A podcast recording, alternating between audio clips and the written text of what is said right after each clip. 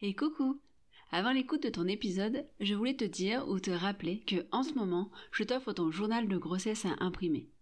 Ton journal de grossesse, c'est un petit livret dans lequel tu peux noter, semaine après semaine, les éléments dont tu as envie de te souvenir après ta grossesse. Que ce soit tes rendez-vous, ou ce que tu as ressenti, la première fois que bébé a bougé ou les premières contractions. Bref, c'est ton journal, à toi de noter ce qui est important pour toi. Et, petit plus, à chaque semaine de grossesse, tu pourras trouver des petites informations sur l'évolution de ton bébé, mais aussi sur les changements dans ton corps. Pour faire simple, ton journal de grossesse, c'est le petit outil en plus pour t'accompagner sereinement durant ta grossesse. Et je te l'offre gratuitement. Alors, rendez-vous sur mon site pour le télécharger dès aujourd'hui. Je te rappelle mon site douladefait, tout attaché sans accent.fr, douladefait.fr. Allez, je te laisse à l'écoute de ton épisode.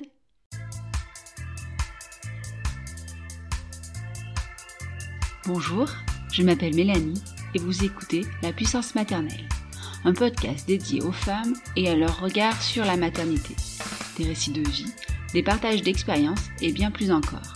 Mes invités vont tour à tour vous raconter leur parcours de femme et de mère et comment elles se sont trouvées à un moment, grâce à la maternité, plus puissante. Laissez-vous porter par leur voix, quelques-unes parmi tant d'autres, parce que toutes les femmes méritent d'être entendues. Vous êtes sur la puissance maternelle et je vous souhaite une bonne écoute.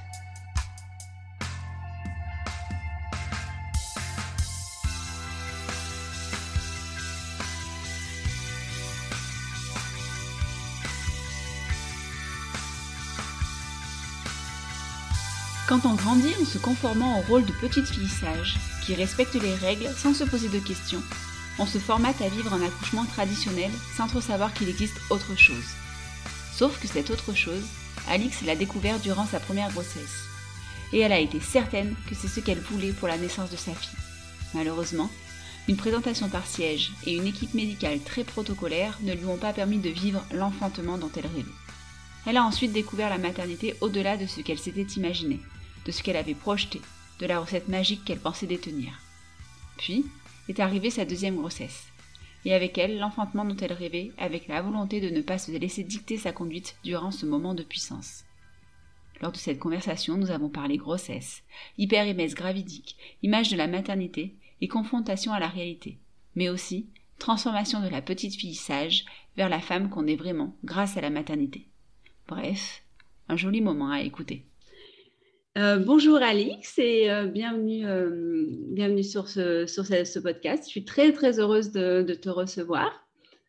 pour commencer, est-ce que tu peux nous parler un petit peu de toi, te présenter pour les personnes qui nous écoutent? Oui, bah alors bonjour. donc je m'appelle Alix, j'ai 32 ans. Je suis la maman d'une petite fille de 2 ans et demi et d'un petit garçon de 9 mois. Et je suis en couple avec mon conjoint depuis huit ans. Euh, professionnellement, je suis institutrice, accompagnante parentale et je suis en train de commencer une formation de doula. Donc euh, voilà, des rôles qui sont amenés à changer. Rigolo, on a euh, la même situation actuelle. C'est vrai? Oui, je suis également professeure des écoles et je viens de finir la formation de doula et donc, c'est, Quand, j'ai, quand tu m'as envoyé le mail, ça m'a fait beaucoup, euh, ça m'a fait sourire. Quoi. Ah, c'est marrant. donc, euh, euh, on va. La première question que je vais te poser, c'est bah, comment tu es entrée dans le monde de la maternité? Est-ce que c'est une envie que tu avais depuis toujours, depuis longtemps? Est-ce que c'est arrivé un peu comme ça? Est-ce que voilà, comment la maternité est entrée dans ta vie euh, elle est entrée dans ma vie de façon très. Euh, comment dire Je me suis jamais vraiment posé la question. C'est juste euh, venu comme ça parce que, bon, bah, déjà, j'étais une petite fille, donc c'est jamais on m'a jamais donné la possibilité de penser que je ne voudrais pas d'enfant. Ça, c'est l'éducation années 90. Hein. Euh, et puis, euh, ma maman est décédée alors que j'avais 8 ans et j'ai une petite sœur de 4 ans et demi de moins que moi, donc j'ai pris beaucoup sous mon aile. Enfin, j'étais déjà, j'avais déjà un rôle de grande sœur que je prenais très à cœur, mais on va dire que ça, a rajouté une couche. Donc, je me suis mise dans une posture maternante euh, tôt. Et puis, euh, puis voilà, du coup, ça a suivi son cours, mais ouais, ça a toujours été évident pour moi que, que je serais maman, quoi. Ça, Il n'y avait pas de doute. Et du coup, bah, comment c'est arrivé concrètement voilà, tu dis, tu es avec ton, ton, compagnon depuis 8 ans, vous en avez parlé rapidement. Est-ce que c'est arrivé Ouais, ouais, ouais. Bah, mon conjoint, on s'est mis ensemble, il avait 18 ans, moi j'en avais 23. Euh, et lui était très. Euh, il s'était dit bon, bah, elle est plus âgée que moi, euh, c'est bon, on va acheter une maison tout de suite et fonder une famille. Donc, lui, il était, il était parti, parti là-dedans. Mais moi, je me sentais pas prête. Donc, ouais, ça a été évoqué très tôt. pour le coup, on a passé pas mal d'années à discuter de la parentalité qu'on aurait, du prénom de nos futurs enfants, etc. Et moi, il a fallu attendre mes 27, 27 28 ans pour que j'ai une espèce d'envie viscérale. Euh, le moment où euh, tu te mets à remarquer tous les bébés dans la rue et que tu te dis oh j'en veux un et où ça te fait mal euh, de rien avoir à l'intérieur de toi. Donc voilà, c'est arrivé vers cet âge-là. Puis bon, bah, comme lui, il était prêt depuis déjà hyper longtemps, on a, j'ai arrêté ma pilule et puis cinq mois après, ma fille venait se loger dans mon ventre. Donc ça s'est fait de façon assez classique et tranquille. ça va, c'est pas, pas trop long, cinq mois, c'est une bonne moyenne. Ouais. Et euh, bah, du coup, comment elle s'est passée cette grossesse? Euh, bah, En fait, euh, j'ai commencé ma grossesse toujours dans ma posture de petite fille sage et responsable de on va faire ce qu'on me dit de faire et accoucher, c'est à l'hôpital, les cas de fer en l'air. Euh, les médecins savent. Euh, euh, voilà, je remettais rien en question. Enfin, je faisais comme pour moi on faisait. Et quand ma sage-femme, parce que j'ai toujours eu un suivi sage-femme, j'ai jamais eu de, gynécologue. ma sage-femme, elle, m'avait demandé si je pensais prendre la péridurale ou pas. Et je me souviens à quatre mois de grossesse, je lui ai dit bah oui, bien sûr. Il euh, y a peut-être des femmes euh, que ça tente euh, en mode femme sauvage. je vais accoucher dans les bois sans péridurale et souffrir comme mes ancêtres, mais moi pas du tout. Hein. Clairement, la médecine existe, alléluia. Donnez-moi la péridurale et ça sera très bien. Donc je commençais vraiment dans cet état d'esprit-là. Et puis, euh, grâce à ma petite sœur, j'ai découvert les podcasts euh, euh, d'accouchement, parentalité, les, plus, les plus connus, hein, blisterisme, matrescence, etc. Et j'ai écouté quelques témoignages de femmes qui avaient accouché sans péridurale et ça avait l'air mais tellement bien que ça a switché dans ma tête. Et le rendez-vous du mois d'après chez ma sage-femme, je lui dis, ben, en fait, non, je veux pas la péridurale, mais, mais du coup, comment ça se passe? Parce que bon, tu es, assez peu documenté là-dessus, en fait. Il n'y a pas trop de, de modèles. Enfin, voilà, ce n'est pas, pas le discours majoritaire. Euh, donc, j'ai de la chance. Euh, j'habite à côté de Rennes, euh, en Bretagne, et il y a deux filières physiologiques. On n'a pas de maison de naissance, mais on a des filières physio donc au sein des maternités. C'est des, des, filières en fait qui sont tenues que par des sages-femmes pour des femmes à accouchement à bas risque et euh, avec un, projet d'accouchement physio. Donc, j'ai réussi à m'inscrire dans l'une d'elles. Et du coup, j'ai fait tout le reste de ma grossesse suivie par ces sages-femmes-là, euh, à travailler vraiment euh, pour me préparer à un accouchement, un accouchement physio. Quoi. Donc, la machine était lancée. C'est un sacré revirement au cours de la grossesse. C'est ouais. ouais. Mais je fonctionne un peu comme ça. C'est, je, mets du temps à me rendre compte d'un truc, mais une fois que je m'en suis rendu compte, il n'y a plus machine arrière. Quoi. C'est vraiment. Euh, et il faut que ça se fasse tout de suite. Il n'y a pas de je vais attendre 3-4 ans, on verra pour la prochaine. non, c'est maintenant. Je comprends. Mais c'est bien de. Parce que en même temps, c'est mieux parce que comme ça, au moins, tu as pu, euh, pu, te renseigner pendant la grossesse parce que c'est vrai que. Enfin, ça arrive aussi qu'on, se rende compte de tout ça après. Et du coup, euh, ah, ben, en fait, mm. si j'avais su. Ouais. Ouais, ouais. Et Après, je pense que j'avais déjà l'intérêt pour, pour tout ce sujet-là. Enfin, je m'étais déjà beaucoup renseignée sur tout ce qui était parentalité, mais le fait de tomber enceinte, ça m'a fait lire, écouter énormément de choses euh, là-dessus, sur la physiologie de la grossesse, euh, l'accouchement, etc. Enfin, je voulais tout lire, tout savoir, là, clairement. Mm, mm. Il y en a trop. On ne peut pas tout lire, tout savoir. Non. Il y a tellement de choses qui se contredisent aussi, c'est euh, compliqué. c'est clair. Et donc, du coup, comment, euh, mis à part le revirement euh, au niveau des envies, au niveau de grossesse, euh, au niveau de ta santé, ton état, ça allait?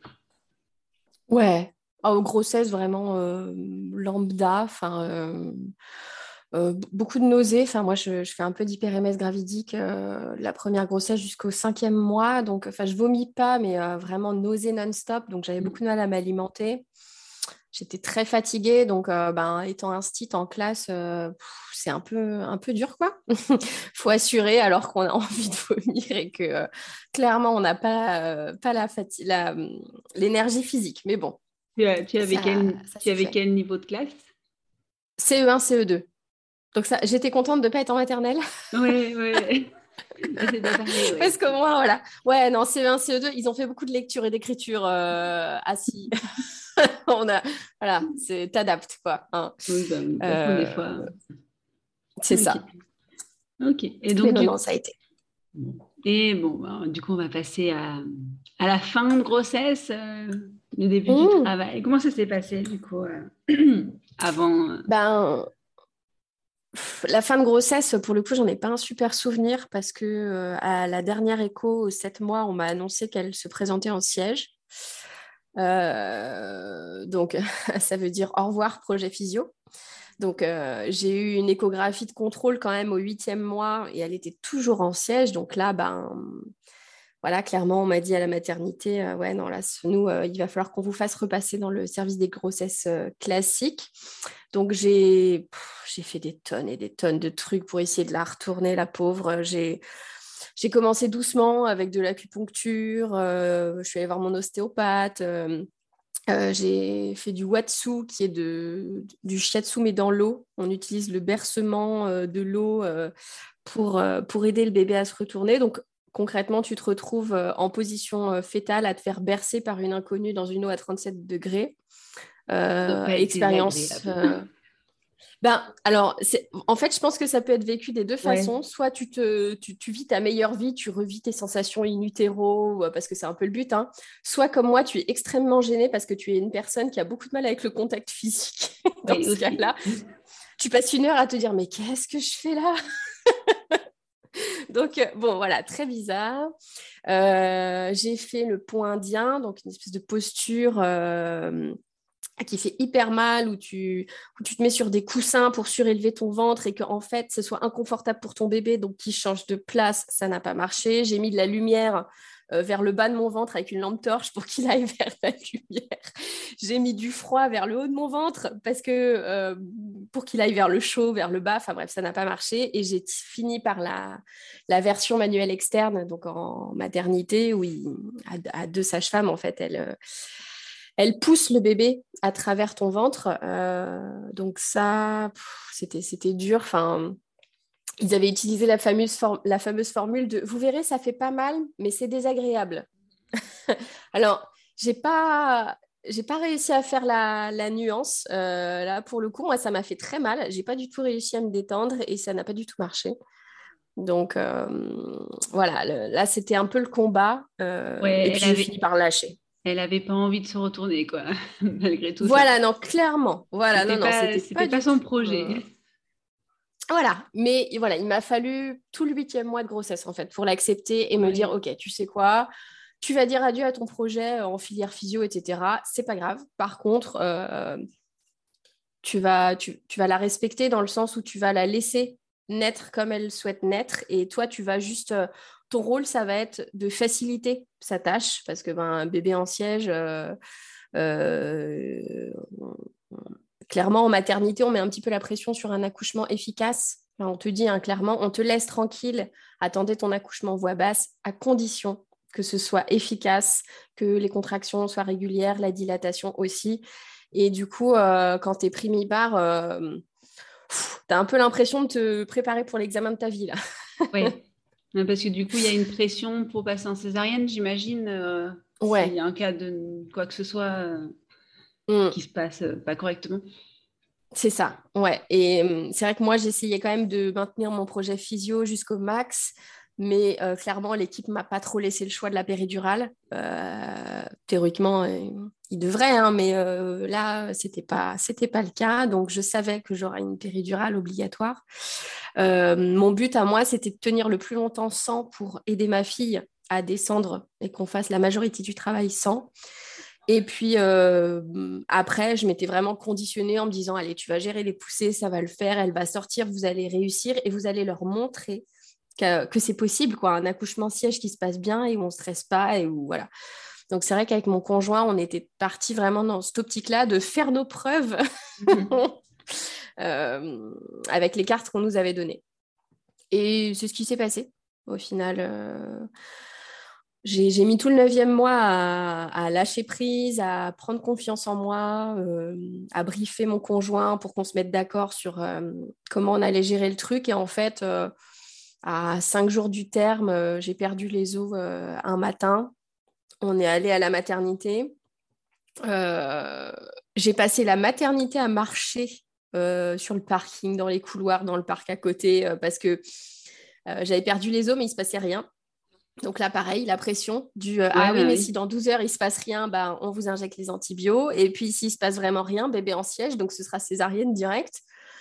Euh, et là, j'étais contente d'être assez renseignée parce que c'est vrai que les sages-femmes que j'avais euh, avec moi, euh, aucune ne m'a conseillé de bouger, de faire du ballon, de marcher, etc. Mmh. Donc, pour le coup, moi, j'ai demandé un ballon, j'ai fait, fait, fait des exercices sur le ballon et j'ai marché, marché, marché toute la journée.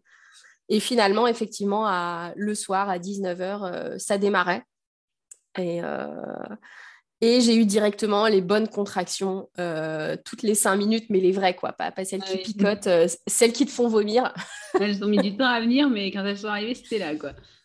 C'est ça, c'est ça. Donc, euh, donc voilà, ça a commencé à 19h, grosse contraction toutes les cinq minutes. Donc mon conjoint m'aidait, on avait fait de la préparation shiatsu. Donc lui, il me faisait des points, les points sacrés là dans le bas du dos où il appuyait comme un, comme un taré parce que, j'en avais trop besoin pendant que moi je faisais du ballon. Puis en fait, on a géré les contractions comme ça, tous les deux, dans le noir, tout seul dans notre chambre jusqu'à 23 heures, quelque chose comme ça. Euh, et je douillais bien. Là, là c'est vrai qu'à 23 heures, en fait, elles étaient. Les contractions étaient séparées d'une dizaine de secondes, pas plus. Et, en fait, les 10 secondes, je les passais euh, endormie. Enfin, pendant la contraction, je me raidissais sur mon ballon, je faisais des 8, mon conjoint appuyait comme un fou dans mon dos. Et entre les contractions, j'avais la tête qui tombait sur le lit devant. Et vraiment, euh, silence radio, quoi. Il ne se passait plus rien. Donc, c'était euh, très impressionnant, apparemment. Mais bon, ça doit voilà. pas te permettre ce tout petit laps de temps de récupérer un minimum, quoi. Bah, je le vivais pas mal. Enfin, pour le coup, euh, c'était des contractions vraiment ultra, ouais, ultra dures. Euh, clairement, hein, j'étais, euh, j'étais dans le travail qui fait bien mal. Mais c'était pas, enfin, je le vis un peu comme un moment suspendu. On était tout mmh. seul avec mon conjoint. On avait la playlist qui jouait. Alors bon, moi, je perdais connaissance comme ça régulièrement, mais ça allait. Enfin, et je me disais, ok, là tu bosses bien, c'est bien ce que tu fais. Enfin, euh, tu, ton, col se dilate, c'est sûr. Euh, tu, tu paniques pas, tu vis les contractions comme tu voulais le faire. Alors euh, certes, tu douilles et tu t'attendais pas à cette douleur, mais clairement, voilà, là jusque-là, tu as fait du bon boulot. Donc c'était hyper, hyper rassurant pour moi en fait. Ouais, vous aviez mis en place les conditions qu'il te fallait, quoi. ouais. Ouais, ouais, ouais, ouais. Mais j'ai la chance d'avoir un conjoint qui est hyper. Euh, en fait, lui était limite plus chaud que moi. Enfin, lui, son gros rêve, c'était que j'accouche à la maison. Euh, après, il faut dire qu'il est, il est paysan fromager. Il élève des brebis, donc euh, clairement, euh, il a l'habitude des mises bas.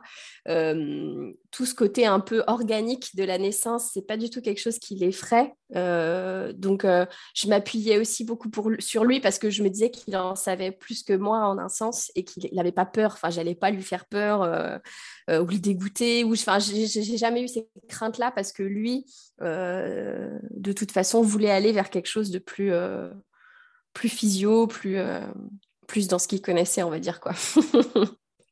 c'est chouette. Donc, euh, de toute façon, c'est bien quand ça se passe à deux, quoi. Pour, pour avoir quelqu'un pour se soutenir, quoi. C'est, important. Je pense que parfois on oublie un peu, mais le rôle du, du partenaire au moment de, l'accouchement, de l'enfantement, il est, il est hyper important. Ah bah, j'ai jamais connu ça, mais ouais, là, ouais, carrément, euh, c'était pilier, quoi. Et du coup, euh, et ben vers 23h, l'équipe est passée pour euh, checker mon col et j'étais dilatée à 5. Donc, rétrospectivement, je me dis, ah ouais, pas mal, c'est cool pour un premier. voilà, entre 19h, 23h, ça va, c'est pas dégueu. Sauf que sur le moment, ça m'a, mais je crois que dans ma tête, je me disais, allez, c'est cool, c'est au moins à 8 t'as presque fini. Et quand on m'a dit t'es à 5, je me disais, oh mon Dieu, mais je vais pas pouvoir tenir. Et puis en, plus, ce qui est dur, c'est que comme je savais que de toute façon, j'aurais la péri, ben, en un sens, c'est un petit peu plus difficile aussi de tenir et de se dire, allez, je la retarde encore, euh, alors que tu es déjà euh, au bout de ta vie. Donc au final, j'ai accepté la péridurale et ça s'est très bien passé. Enfin là, pour le coup, l'anesthésie, ça a été cool parce que j'avais quand même des grosses, grosses contractions. Euh, il n'y avait pas beaucoup de temps entre chaque, donc il devait me piquer pendant les contractions. Mais euh, là, ça a été royal. Il m'a laissé, euh, enfin, j'étais assise et il m'a laissé me bercer pendant les contractions. Enfin, j'avais un espèce de petit mouvement euh, d'avant en arrière. Là, ça m'aidait à, supporter la douleur et il a réussi à me piquer très bien. J'ai absolument rien senti. Et, et, après, je me suis détendue. Quoi. C'est vrai que rien que pendant qu'il me faisait la péridurale, j'ai senti la détente arriver et je me suis dit, OK, bon, tu bien bossé, là, tu arrives dans la deuxième phase et tu vas, pouvoir, euh, tu vas pouvoir te reposer un peu. Et du coup, c'est ce que j'ai fait en fait. J'ai dormi jusqu'à 7 euh, heures du matin euh, avec les sages-femmes qui venaient checker de temps en temps. Mais bon, je me dilatais très académiquement d'un centimètre par heure, donc ça leur allait. Et puis, et puis du coup, c'est vrai qu'à 7 heures, là, j'étais à dilatation complète. Enfin non, même d'ailleurs à 6 heures, j'ai sonné parce que je sentais un truc me chatouiller euh, à l'entrée du, du vagin. J'ai touché, c'était des orteils. ah oui, en plus, c'est les orteils qui sont arrivés en premier. Ah oui. Oui, ouais, ah c'était une présentation par les pieds. En plus, parce que on a l'habitude du siège euh, qui arrive vraiment par, bah, par le siège, justement, par les fesses. Bah ah oui, en plus, non, moi, c'était les pieds. Et du coup, j'étais. Franchement, c'est une sensation. Je pensais pas eu ça un jour, mais bon, des petits orteils tu sais, qui gigotent à l'entrée de ton vagin. Ça doit être surprenant. j'ai appelé mon conjoint. Ah ouais, pour qu'il vérifie. Et puis bon, j'ai appelé les achats en disant bah, du coup, euh, qu'est-ce qu'on fait là? Je pousse pour la faire sortir Parce que moi, je sentais rien. Pour le coup, la péridurale était euh, ultra forte. Alors que j'avais la petite pompe pour doser, je ne l'avais pas utilisée, mais clairement, euh, je sentais rien. Et euh, elles m'ont dit, bah, on va attendre pour être sûr, parce que bon, clairement, euh, le corps est déjà bien descendu, mais bon, pour peu que la tête soit encore en haut, que le col soit pas assez dilaté, là, bon, clairement, on peut plus vérifier. Euh, on va attendre pour être sûr. Donc, on a attendu jusqu'à 7 heures pour commencer les poussées. Et puis, puis bah, après, voilà, la sortie classique, euh, la gynécologue qui arrive, qui dit Bon, allez, madame, c'est bon, c'est l'heure, on pousse. C'était une gynécologue que j'avais déjà croisée en plus, que j'appréciais pas du tout parce qu'elle était très euh, condescendante et dirigiste. Euh, et moi qui voulais un accouchement physio dans le noir, avec peu de bruit pour pas, comment dire, faire peur à mon bébé quand il arrive. Euh, là, c'est vrai que j'ai accouché en CHU, euh, primipare, bébé en siège, présentation par les pieds. Euh, comment te dire, j'avais 12 personnes dans ma chambre pour assister à ça. Mais c'était en fait ce qui nous embêtait avec mon conjoint, c'est que nous on était sereins, on savait que ça allait le faire, que on avait confiance en nous. Autant l'équipe était très stressée de, de, d'assister à cet accouchement, la peur que ça se passe pas bien, etc. Euh, donc, en fait, on a fait équipe avec mon conjoint. Je sais que je ne me suis pas du tout occupée de la gynéco, de la sage-femme. C'est mon conjoint qui m'a raconté après, mais euh, nous, on se regardait tous les deux. Je faisais mes poussées comme je pouvais parce que je sentais rien. Et ça, franchement, euh, c'est vraiment pas facile de, pousser dans le vide. Euh, j'avais l'impression de, bah, faut que ce soit efficace, faut que tu la sortes bien, mais je sentais rien. Donc c'est mon conjoint qui me, qui me tenait au courant de, ah bah c'est bon, il y a un genou dehors. Ah bah ça y est, je vois ses cuisses. Enfin voilà, il faisait des petits. Euh, des, des, petits, des petits guidages comme ça. Et puis, finalement, elle est sortie au bout de 40 minutes de poussée. Donc, franchement, Franchement, ça va quoi. En siège présenté par les pieds, euh, ouais, ça va. Mais euh, du coup, elle devait être sacrément fortement dosée, ta péridurale, pour que tu sentes même pas, euh, ouais, même pas bah la pousser, quoi. Écoute, bah, je comprends pas. Moi, j'avais demandé, j'avais bien dit, hein, ok péridurale, mais vous me la faites la plus faible possible, je veux tout sentir. Et l'anesthésiste, quand il m'a piqué, on lui a redit, je veux une péridurale vraiment faiblement dosée. Il m'a fait, non, non, mais vous en faites pas, moi, j'en fais des faiblement dosées. Et sachant que je n'ai pas réutilisé la pompe, je me dis, bah, dis donc, qu'est-ce que ça aurait été si elle avait été forte, dis donc, parce que vraiment, je n'ai rien senti, à tel point que quand la sage-femme m'a dit, bon, madame, il va falloir repousser pour le placenta, j'ai poussé aussi fort que pour ma fille. Et alors, moi, j'ai rien vu, mais apparemment, le placenta a jailli de mon corps comme un ballon de rugby. Il est atterri dans les mains de la sage-femme. Et je continuais de pousser. J'avais rien senti. Ouais, ou alors dit, non, non, il est dehors, il est dehors. c'est bon. Ou alors, tu es très sensible à la péridurale et à l'anesthésie. Et du coup. Euh... Bah, je sais pas. Ah euh, je sais pas, mais bon, là, vraiment, euh, ouais pas senti. Mais en même temps, tant mieux parce que ma, fille avait une position. Alors, elle avait un pied en, en, premier, mais la deuxième jambe était repliée, un petit peu comme une espèce de position de, de yoga, tu sais, là où tu es debout et tu as un pied sur ton l'articulation de ton genou, là. Bah, elle était comme ça. Et, euh, et, elle avait les bras tourmentés vers la tête, donc euh, il a fallu un peu la repositionner. elle a été beaucoup tripatouillée par la gynécologue, euh, ce qui m'a embêté un peu. Parce que pour moi, accouchement en siège, on les laissait tranquilles. On attendait qu'ils descendent. Mais bon, du coup, elle a été pas mal patouillée. Et du coup, c'était pas mal que je sente rien parce que il y a eu du farfouillage, quoi, on va dire. Donc voilà. Non, mais du coup, du coup, elle est arrivée? Oui.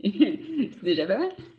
Et comment ça s'est passé derrière après? Tu as pu l'avoir sur toi? Ils ont fait les soins d'abord ou non, non, non, non, non. Ils me l'ont posé sur moi et, euh, et là, ça y est, c'était terminé. J'avais fait ce qu'on m'avait demandé. Euh, j'avais pris la péridurale, j'avais été efficace, j'avais donné naissance à ma fille. C'était impossible qu'il la récupère.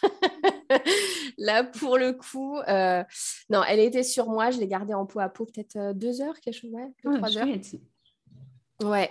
Et, mais la pauvre, en fait, elle est née, je me suis excusée parce que bah, c'est vrai que c'est pas la naissance que je voulais pour elle et euh, euh, j'étais ouais, désolée qu'elle ait été autant euh, embêtée dans sa façon de naître juste parce qu'elle n'était pas conventionnelle et que alors, je dis pas, hein, il y a, de, la médicalisation qui est importante et qui, aide. là, dans ce cas-là, je suis pas J'aurais aimé qu'on nous laisse un petit peu plus euh, euh, faire, euh, faire à notre sauce. Après, voilà, à partir du moment où tu, choisis d'accoucher en structure, bah, tu, tu, choisis aussi de respecter les règles. Hein. Donc voilà, je me suis juste excusée auprès de ma fille et je l'ai gardée contre moi longtemps pour essayer de réparer un petit peu ça. Comment comment l'équipe, elle justifiait l'obligation qu'ils t'ont donnée de prendre la péridurale? Bah, C'était le protocole. Ouais, un siège, c'est... Euh, d'accord. C'est ça. Ouais, c'était le protocole. Et même, tu vois, j'avais demandé, je voulais pas du tout euh, d'ocytocine de synthèse. Mmh euh, à la base, je voulais même pas de cathéter pour mon accouchement physio. Et, et en fait, on s'est rendu compte que quand j'ai demandé mon dossier médical, que j'avais eu de l'ocytocine de synthèse juste avant la, la, fin des poussées pour faciliter la délivrance du placenta. Et ça aussi, quand on leur a demandé, ils m'ont dit bah mais c'est protocolaire. Donc, euh, je comprends. Hein. Après, le protocole, voilà, mais c'est juste, j'aurais bien aimé qu'on me le dise. Euh, ouais, je trouve ça. Typiquement, au rendez-vous à l'anesthésiste, quoi, tu le mentionnes, tu dis par contre, je sais que vous voulez pas d'ocytocine de synthèse, mais on vous en injectera un tout petit peu avant euh, la sortie du bébé pour faciliter la délivrance. Et ça, c'est protocolaire, c'est comme ça, quoi. Enfin, c'était le, côté un peu, bon, on fait à notre sauce et puis, et puis on vous prévient pas qui m'a un petit peu, un petit peu chagriné, quoi. Oui, alors comment se sont passés les premiers jours euh, en tant que maman, papa, euh, dans cette nouvelle vie mmh. à trois là Bah franchement, euh, ça allait.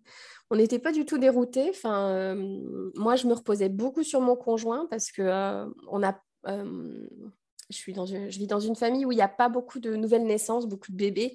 Donc, je ne savais pas trop faire avec les nouveau-nés. Par contre, mon conjoint, il a une petite sœur de 12 ans de moins que lui. Euh, elle est née, il avait 14 ans, donc il s'en est déjà pas mal occupé. Euh, enfin, il avait un souvenir un peu plus frais que moi, en fait. Donc, euh, clairement, les premières couches, c'est lui qui les a changées. les mises au sein, c'est lui qui m'aidait parce que, ben, comment dire, il le fait avec ses brebis. Donc, il, ose en fait un petit peu aider les agneaux à téter. Et c'est vrai que moi, je n'osais pas. Euh, euh, enfin, j'essayais de positionner un petit peu ma fille comme je pouvais, mais je n'osais pas vraiment bien mettre mon mamelon dans sa bouche, etc. Elle n'arrivait pas bien à le prendre. Surtout quand moi j'ai mes montées de lait, j'ai les seins vraiment comme des obus avec des tétons. Euh, hyper congestionné. Donc, du coup, elle avait beaucoup de mal à, les prendre. Et c'est vrai que là, lui, il m'a vraiment aidé pour la mise en place de l'allaitement parce que je n'osais pas. Je n'osais pas. Donc, non, non, c'était vraiment un démarrage à trois et on faisait équipe, quoi. c'est génial. Pour le mm. coup, le côté mammifère de l'enfantement, de l'allaitement et tout, c'était à fond, mm. quoi.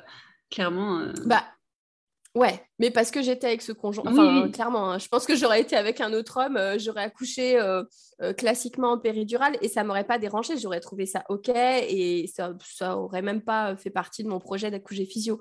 Là, c'est vrai que bon bah j'ai été sensibilisée à d'autres choses et c'est quelque chose qui me faisait envie, mais c'est très contextuel quoi. Oui, mais bien sûr, c'est sûr que. Ok, et du coup, vous êtes, tu es restée longtemps, combien de jours à la maternité? Hum, cinq jours parce qu'elle prenait pas de poids.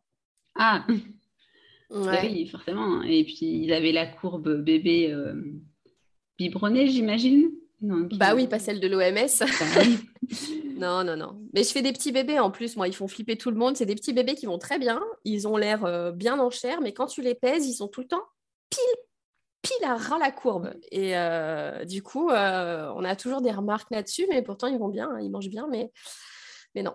Du coup, euh, voilà, on a mis un peu de temps, mais enfin, moi, ça ne me dérangeait pas. J'étais bien à la maternité. Euh, ça, on prenait le temps, quoi. Et puis, mon conjoint pouvait rester. C'est aussi le luxe du premier enfant, quoi. Mm. Il, dormait à la maternité avec moi, euh, parce qu'on avait un deuxième lit dans la chambre. Enfin, ouais, voilà, on faisait notre début parental entouré, quoi. Ouais, et alors, cette première maternité, euh, cette vie-là de maman euh, Toi qui avais justement beaucoup lu, beaucoup, euh, qui t'étais beaucoup renseigné, c'était, tu t'attendais à tout ça ou tu as été un peu surprise bah, je pensais avoir les recettes, donc j'étais persuadée d'avoir un, gâteau parfaitement,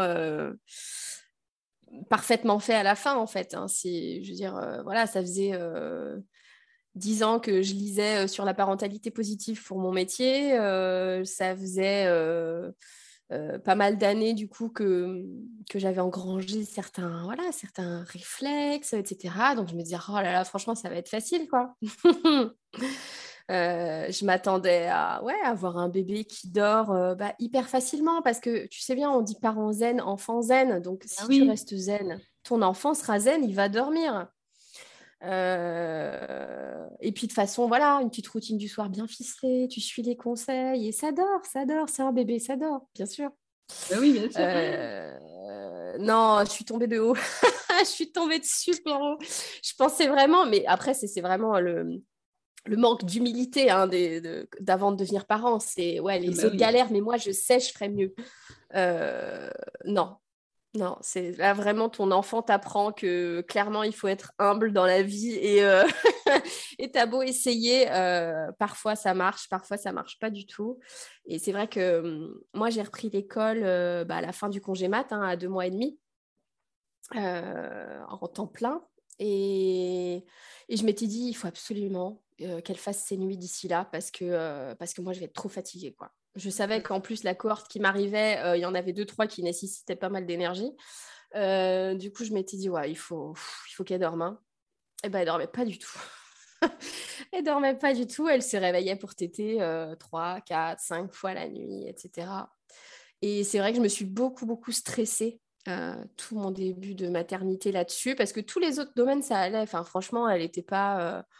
C'était un bébé facile en fait mais il y a juste le sommeil où, ben ouais, quoi, la nuit, elle se réveillait et, et moi, je pensais pas que c'était normal, quoi. J'avais compris que euh, à euh, trois mois, il y avait déjà un quart des bébés qui faisaient leur nuit.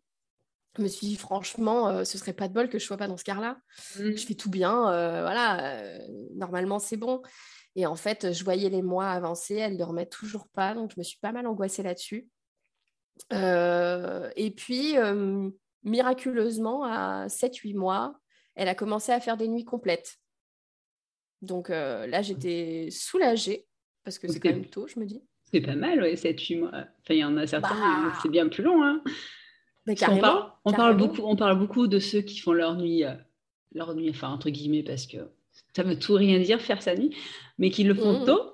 mais en fait, finalement, il y en a plus qui, euh, qui le font tard. Et puis, ça peut durer très longtemps pour certains. Et puis, ça peut revenir, et puis ça peut repartir. Voilà, j'étais pas au courant du ça peut revenir. Ça, je savais pas. Ah, parce que c'est revenu. Bon.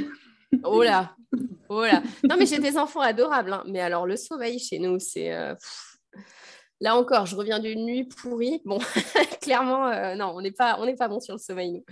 Mais euh, non, elle a commencé à faire ses nuits du coup là. Par contre, du coup, j'avais plus de lait. Euh, effet qui se coule auquel je ne m'attendais pas du tout parce que pareil, je m'étais dit, bah, j'allaiterai, je suis hyper informée sur l'allaitement, je sais comment ça se passe. Bien sûr que j'aurais du lait, bien sûr que ce sera facile. Euh, j'ai pas eu les déconvenus type crevasse, etc. Par contre, de reprendre aussitôt avec un rythme aussi soutenu, en fait, avec la fatigue, au bout du quatrième mois déjà, je peinais à tirer suffisamment pour donner à la crèche parce que parce que parce que j'arrivais plus à suivre quoi mon corps clairement euh, il avait du mal euh, et puis, donc euh, en fait quand elle a fait ses nuits ça a tout foutu par terre quoi mmh. et puis l'éducation nationale nous laisse pas forcément le créneau dont on aurait besoin pour mmh. tirer le lait pas oublier ça non bah, plus disons que tu as hein. droit à une heure par jour mais mais en fait Ouais, tu la prends quand cette heure-là? Entre midi et deux? Ouais. c'est ça. Donc voilà, non, mais c'est sûr. Bah, hein. c'est ça en fait. C'est ça. Alors Là, c'était ce qui était compliqué. Mmh. Bah oui, parce que comparé en entreprise, tu peux pas autant stimuler quoi. Oui, bien sûr, tu peux pas laisser tes élèves euh, une demi-heure le matin, une demi-heure l'après-midi. Euh. Non, bah non. C'est pas possible. Et il n'y a rien qui fait Non, puis moi, j'enseigne dans une petite école, donc je suis de surveillance à toutes les récréations. Ah bah tu vois, je ne peux pas euh, laisser ma collègue toute seule la récré du matin en disant Bon, ciao, euh, je vais tirer mon lait, je reviens dans 20 minutes. Euh, s'il y en a un qui se casse la figure, bah bonne chance. tu vois, c'est pas, pas faisable. Je, comprends. Je suis dans le, même, dans le même cas, petite école, donc tu fais toutes les récrés quand tu n'es pas toute seule en récré parce qu'il n'y a que ta classe qui sort. C'est ça. Donc, donc c'est vrai que niveau stimulation, ouais, c'était, c'était compliqué. Et je pense que la nuit, en fait, c'est pour ça qu'elle se réveillait autant aussi, hein, c'est que ça mmh. permettait de maintenir euh, ce que j'avais. Et en fait, du coup, ben, certes, elle dormait, mais j'ai dû dire adieu à l'allaitement que je voulais euh, long, écourté, euh, pour rester dans l'aspect mammalien, quoi. De, ouais, euh, notre espèce est faite pour allaiter jusqu'à 6 ans, euh, moi je vais allaiter le plus longtemps que je peux, etc. Et bon, bah non, voilà, 7 mois. 7 mois, c'est déjà pas mal, hein Oui, non. C'est déjà top, hein j'avais passé la barre des six mois.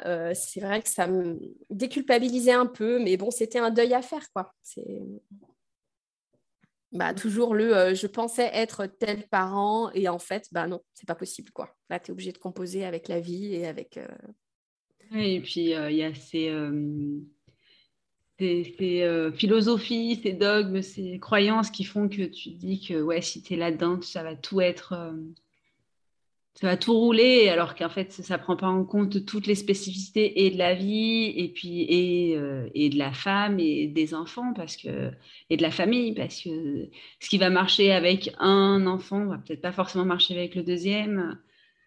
Oh. Je pense que c'est ce qui s'oublie un peu dans toute cette euh, euh, dans tout ce côté parentalité positive, maternage proximal, tout ça. En fait, on a tendance à à nous donner des recettes toutes prêtes euh, sans prendre en compte les spécificités de, la vie de chacun. Hmm. Oui, puis tu as l'impression que si tu coches pas toutes les cases, tu peux pas dire, euh, par exemple, tu fais du maternage proximal si tu portes pas en écharpe. Hmm. Enfin, c'est... c'est vrai que c'est fatigant. Moi, alors j'avais des écharpes. Hein. Euh, ma fille n'a jamais supporté d'aller dedans. Donc, voilà, je la mettais en écharpe, elle ruait, elle, elle, elle a jamais aimé être de toute façon, ma fille. Elle, même, même encore aujourd'hui, tu vois, les câlins dans les bras et tout, elle aime pas. Elle vient, elle pose sa tête sur ton épaule, mais c'est elle qui choisit. Et tu n'as pas intérêt à la serrer dans tes bras. Elle déteste ça. Donc, l'écharpe, elle n'y allait pas. La DME, on a, on a essayé, ça n'a jamais pris. Euh, clairement, elle, elle balançait tout, elle voulait même pas tester. Euh, j'ai essayé de lui faire des purées maison. Je me suis dit, bon, à défaut, on va faire des purées maison quand même. Euh, elle en a jamais voulu. Donc, on a été au petit pot industriel pendant plusieurs mois. Enfin, voilà, la parentalité avance, les cases que tu pensais, cocher parce que tu étais informé, bah, en fait, non, ton enfant, il te dit, bah non, en fait, euh, tes cases, là, moi, j'en ai rien à faire, et puis, euh, puis on va faire autrement. Et, euh, et bah, c'est le début d'être parent, quoi. C'est mmh, mmh, mmh. composer avec, avec ton enfant et prendre en compte ce que lui, il veut vraiment plutôt que ce que tu as lu dans les livres, quoi. Donc, voilà. Ouais, mais c'est. On le dit pas assez souvent qu'il y a plein de choses qui s'adaptent, mais ça fait pas. Pas parce que tu, tu coches pas toutes les cases que ça fait pas de toi. Euh, ça fait de toi pas un bon parent, quoi. Je pense que c'est important aussi à se l'entendre dire. C'est ouais, il y a des choses qui se font, il y a des choses que tu aimerais faire, mais tant que tu fais de ton mieux, c'est important.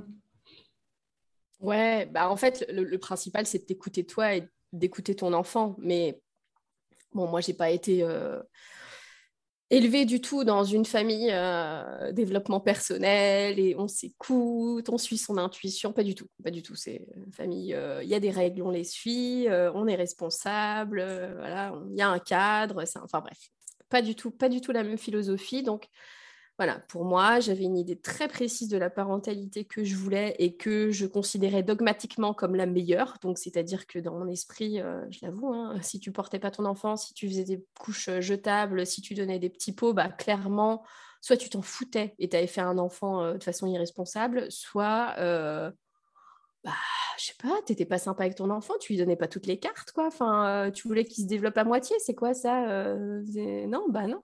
Quand tu as un enfant, tu veux ce qu'il y a de mieux pour lui et tu te donnes les moyens, quoi. Tu te fais violence. Donc, euh, ma fille m'a aidé à bien redescendre euh, euh, et, à, apprendre ce que c'était que la bienveillance envers moi et envers les autres, parce que j'étais très jugeante avant elle. Et, et voilà, de se retrouver face à ça et de comprendre que c'est pas parce que tu veux bien faire que tu peux et que en fait, bah, c'est peut-être même pas ce qui était juste pour toi et que c'est pas parce que c'est marqué dans un livre que c'est bien que, que toi ça te va. Ça, ça m'a.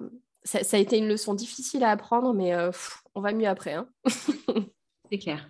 Mais ils sont forts en fait, ces, euh, ces tout petits êtres pour nous apprendre plein de choses sur la vie. Mmh. c'est clair, respect. Non, et, euh, et l'envie du deuxième, du coup, elle est arrivée malgré tout ça, malgré tous ces changements que ça t'a apporté, tu as quand même vous avez quand même eu l'envie euh, d'agrandir la famille? Ah ouais. Bah, de toute façon, euh, nous, on est très. On part dans l'optique d'une famille nombreuse. Enfin, c'est vrai qu'avec mon conjoint, on est très tribu. Euh, mhm. On aime beaucoup ça. et du coup, ouais, le, petit deuxième, en fait, ma fille avait un an quand j'ai hum, réarrêté la pilule. Parce que. Bah, elle faisait ses nuits depuis ses sept mois, donc on était frais et dispo. Euh, on se dit franchement, elle est cool, quoi. Elle est, elle est cool, elle mange bien, elle dort bien, euh, elle, est, elle est chouette. Euh, on, a, on a retrouvé nos rôles au niveau du couple. Enfin, on arrive à se trouver des moments. ouais, vas-y, on lance le deuxième, c'est chouette. Puis moi, ça me manquait. Enfin, j'aime pas spécialement être enceinte mais en même temps, euh, c'est un état que je trouve euh, magnifique euh, et, j'avais vraiment envie de réaccoucher parce que j'ai pas un mauvais souvenir de mon premier accouchement, mais j'avais envie de, le, de revivre une naissance mais différente et du coup, j'étais vraiment motivée. Donc voilà, ma fille avait un an, on a, on a arrêté la pilule et mon fils est arrivé quatre mois après dans mon ventre. Ah, c'est pareil, ça va, bonne moyenne. Ouais, Ouais, ouais, c'est, j'ai, beaucoup de chance. c'est bien hein, quand ça se passe comme ça. Il euh, faut en profiter. Hein. Oui, bah, je peux pas galérer partout. Hein. Et du coup, cette grossesse, euh, comme la première, beaucoup de nausées ou c'était mieux de ce côté-là euh? Non, bah, hyper MS gravidique, j'ai entendu dire que si tu l'as eu pour ta première grossesse, tu as 80% de chance de le refaire pour une deuxième. Mmh. Donc déjà, tu dis ça, tu te dis, fouf, eh ben déjà que j'ai pas eu les 25% euh, d'enfants qui dorment à trois mois, je suis pas sûre d'avoir les 20% de femmes qui n'ont pas l'hyper-MS au deuxième. Et non, ça n'a pas loupé, j'ai eu hyper-MS, mais alors cette fois-ci pendant les neuf mois. Euh, alors toujours pas de nausées, ou très peu, mais enfin toujours pas de vomissement, je veux dire, mais par contre les nausées euh, non-stop, quoi. Enfin, là j'ai carrément dû me faire arrêter. J'avais compté sur mon année scolaire, j'ai enseigné quatre mois sur les dix et même pas euh, à la suite en fait, parce que dès que je me levais, j'avais des nausées pas possibles, la tête qui tournait, j'avais beaucoup de mal à m'alimenter. Euh, j'ai passé peut-être euh, deux mois à me nourrir de Mister Freeze. Les glaces là, tu sais, à l'eau. Ah ouais, je un régime alimentaire comme un autre. Ah ouais, bah ouais. Heureusement que j'avais mes vitamines prénatales à côté, quoi, parce que ouais, bah, de l'eau en fait. Oh là là, bah, de l'eau et du sucre. De l'eau et du sucre, c'est pas. Donc, euh, ouais, non, euh, à me nourrir comme ça de trucs bizarres. Euh, mais il n'y avait rien qui passait. Ça, ça et les nouilles déshydratées là, chinoises. Voilà, donc les cup noodles et les Mr. Freeze. je me suis, suis, nourrie de ça pendant neuf mois. Donc, ça, l'hyperémèse, ouais, non, c'est dur. puis la déprime, quoi. Enfin, de...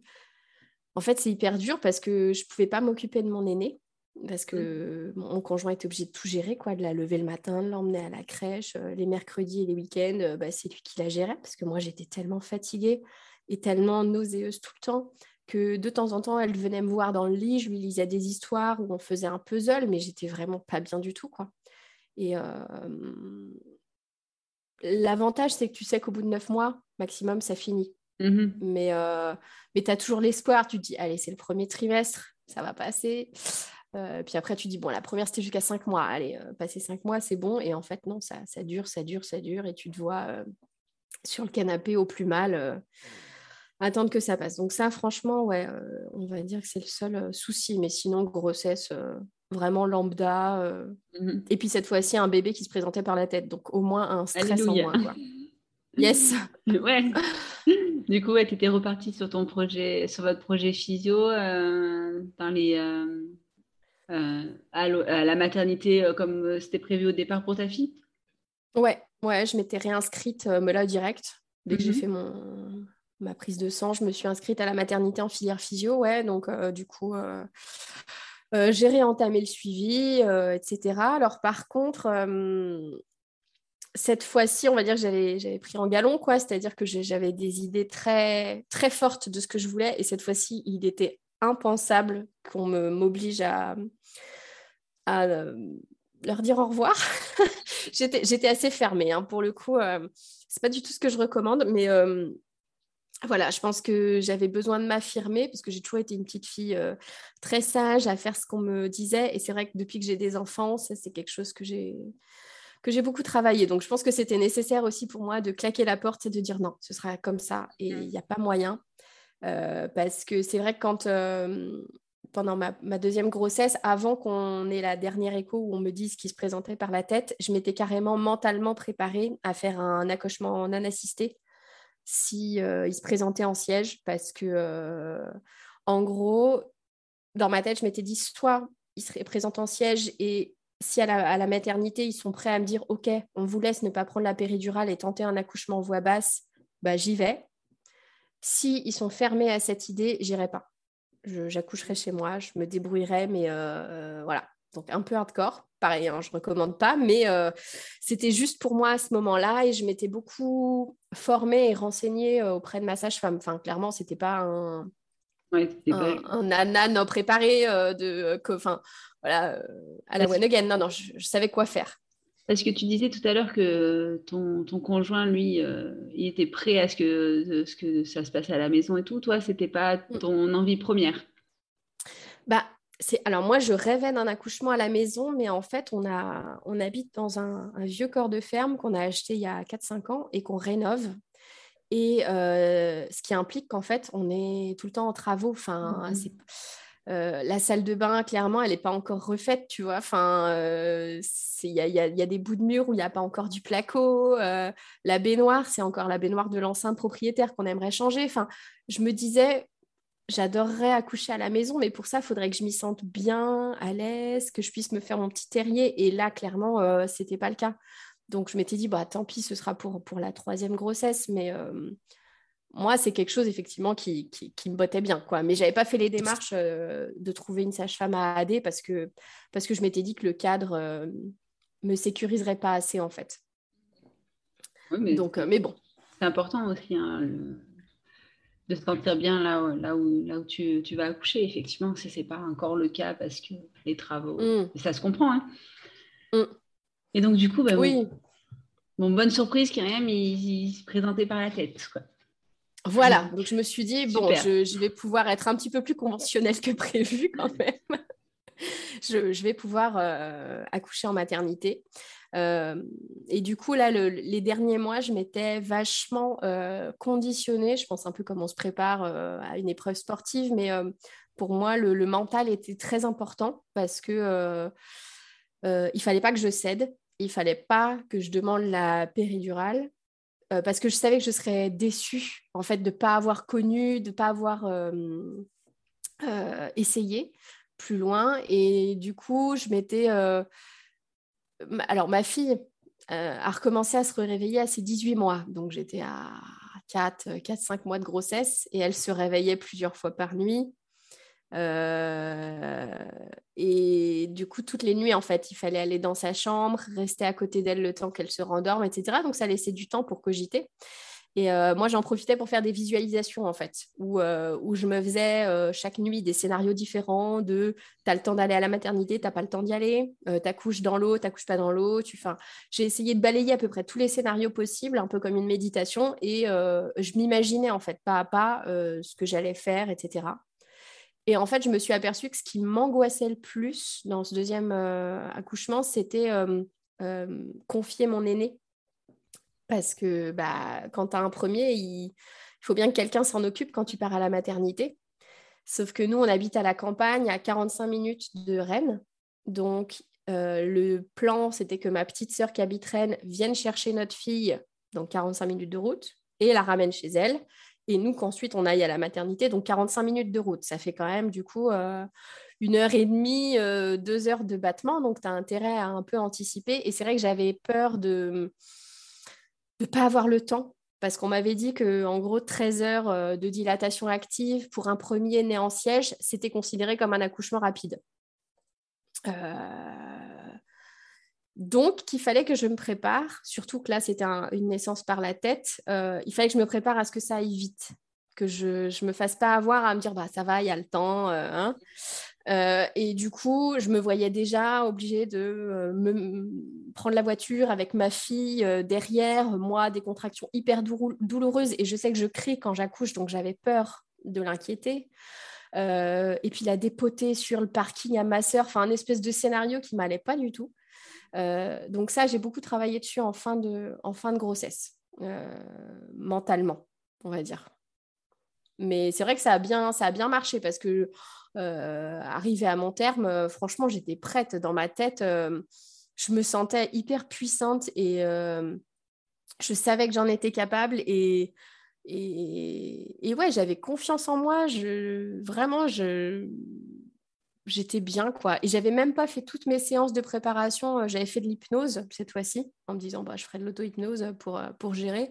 Et en fait j'avais annulé les dernières séances parce que je ressentais pas le besoin quoi. Je me sentais ok, c'était bon et euh, et donc ça cette espèce de plénitude et de confiance en soi, ça j'avais jamais éprouvé ça de ma vie, mais là vraiment je savais que j'étais capable, que j'étais forte et que que j'allais réussir quoi. Donc ça c'était un, un, un beau moment.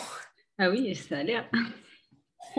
Mais c'est important en fait. Euh, je pense que c'est euh, un peu ça qui manque parfois, c'est cette, confiance-là euh, à ta capacité à faire les choses, sur mm. l'enfantement et tout. Et je pense que c'est hyper important d'arriver à, redonner ça aux, femmes enceintes, peu importe la façon dont elles ont envie d'accoucher, d'enfanter, ou peu importe la façon dont ça se passe, à partir du moment où on leur donne en main le pouvoir qu'elles ont, la puissance qu'elles ont, ben, ça change les choses. quoi.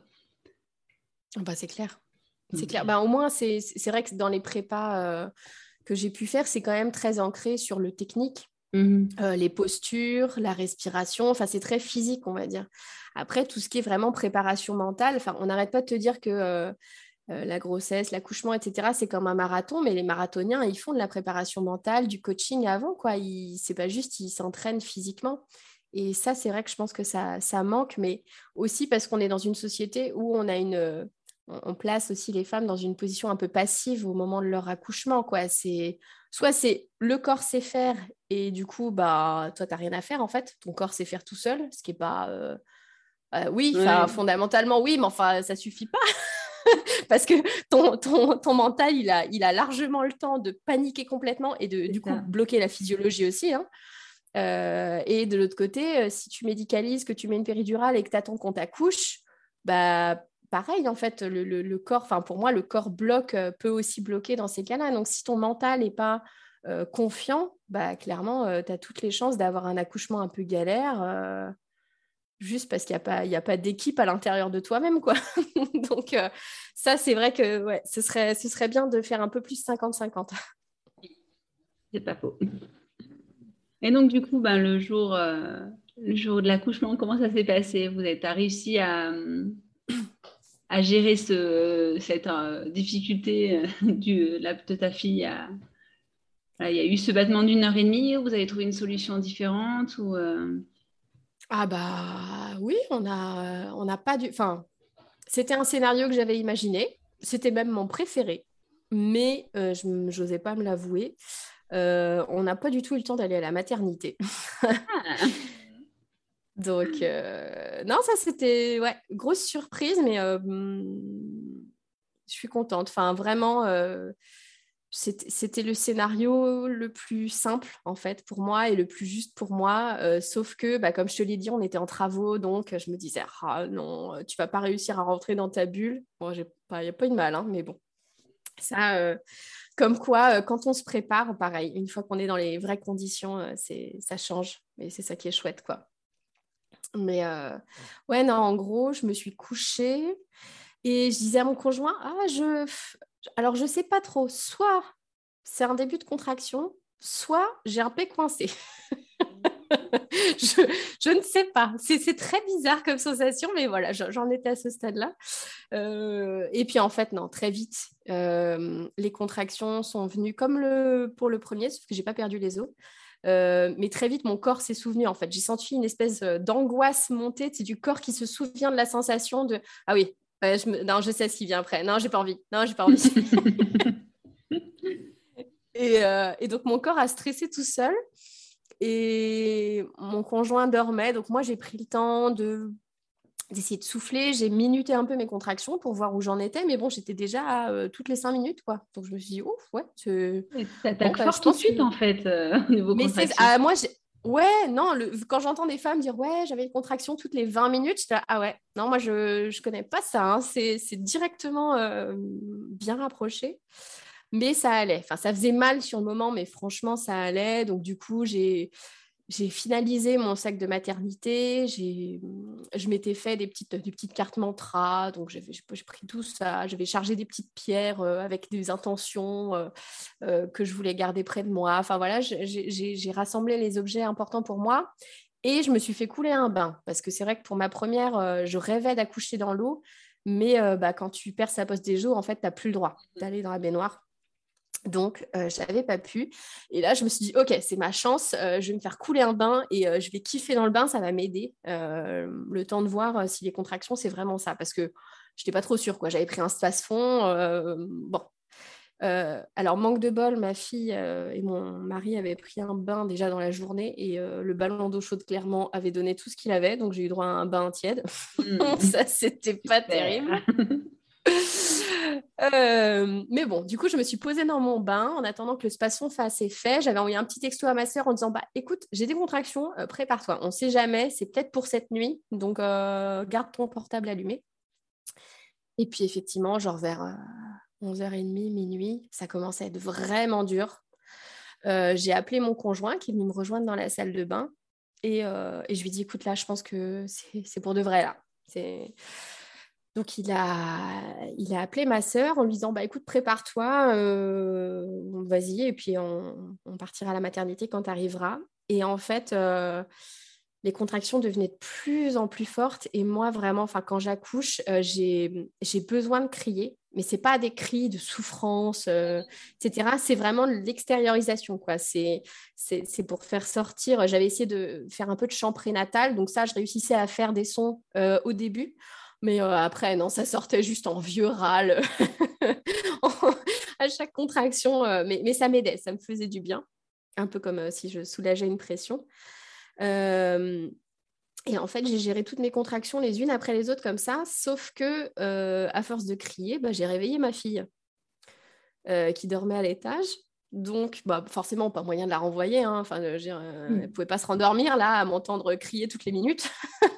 Donc, euh, elle est descendue. euh, ben, ce qui lui a permis de me voir, parce que bah, quand tu entends ta mère hurler comme ça, c'est pas forcément très rassurant, surtout pas nous, on n'avait pas du tout prévu de l'intégrer à une naissance, mmh donc euh, c'est pas comme un AAD où tu, tu, tu, travailles avec les enfants en amont, quoi. Donc là, il a fallu expliquer sur le vif. Elle venait me voir entre chaque contraction, je lui faisais des petits sourires, je, je la rassurais, mon conjoint lui expliquait ce qui se passait, etc. Mais du coup, c'est vrai que là, c'était un peu compliqué parce que mon conjoint, euh, pendant les contractions, euh, il essayait de garder ma fille occupée dans le salon avec ses jouets. Il revenait vite fait avec moi pour m'aider. Et puis, ben, euh, après, il repartait. Enfin, il faisait un espèce d'aller-retour. Et c'est vrai que c'était pas très, pas très facile parce que moi, je sentais vraiment que quand il était là, même si juste il posait sa main sur ma cuisse, en fait, ça me soulageait vachement, quoi. Donc, ça, c'était pas facile. Et en fait, alors jusque-là, j'étais allongée sur le côté dans le bain, parce que du coup, bah, il n'y avait pas beaucoup d'eau, comme il était tiède. Euh, mon conjoint avait rajouté quelques bouilloires, mais euh, je voulais, j'avais besoin en fait d'immerger mon ventre et je ne pouvais pas beaucoup. Mmh. Euh, donc j'étais en espèce de position fétale et tout. Et en fait, à un moment, j'ai senti que ça poussait. Et ça, c'était une sensation que bah, j'avais jamais sentie. mais pour le coup, c'était pas, n'avais pas l'impression que j'avais besoin d'aller à la selle ou quoi. C'était vraiment une poussée différente et là, j'avoue que j'ai un peu, j'ai un peu balisé quoi. Enfin, parce que dans ma tête, euh, c'était trop tôt. Enfin, ça faisait trop peu de temps quoi que je mmh contractais. Euh, il y avait peu de chances que mon col soit prêt. Et en fait, je me suis fait une autopalpation. Euh, et effectivement, je n'étais pas du tout à 10. Enfin, j'étais peut-être à, je sais pas, 6, 7, mais clairement, j'étais pas à 10. Et du coup, j'ai eu un peu peur, mais enfin, de toute façon, les contractions de poussée, toutes celles qui l'ont vécu ça, hein, tu peux pas les retenir. Hein. donc, de toute façon, euh, à, chaque, contraction, je mettais ma main en fait dans mon vagin et je sentais la tête de mon fils descendre un peu plus à chaque fois. Donc en même temps, c'était hyper gratifiant parce que je me disais, ok, mais en fait, euh, c'est carrément la fin. Enfin, t'as tenu quoi, là, ça y est, c'est bon.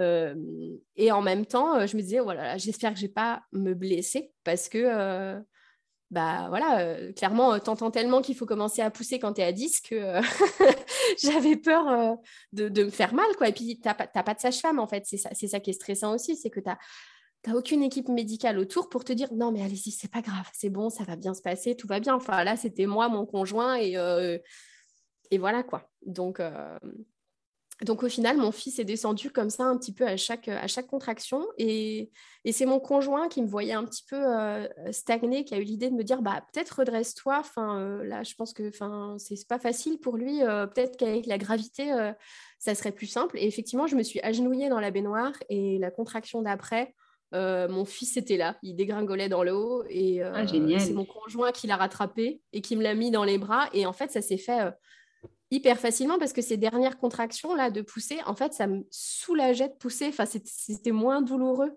quand, je poussais avec et et c'est pas, enfin, en fait, j'ai pas eu mal là. Et le cercle de feu, je l'ai pas eu non plus. Donc ça, j'étais contente parce que ça me faisait un peu peur. Mais euh, non, le fait d'être dans l'eau aussi, j'avais entendu que c'était plus simple, enfin pour le périnée et tout, c'est un peu plus doux.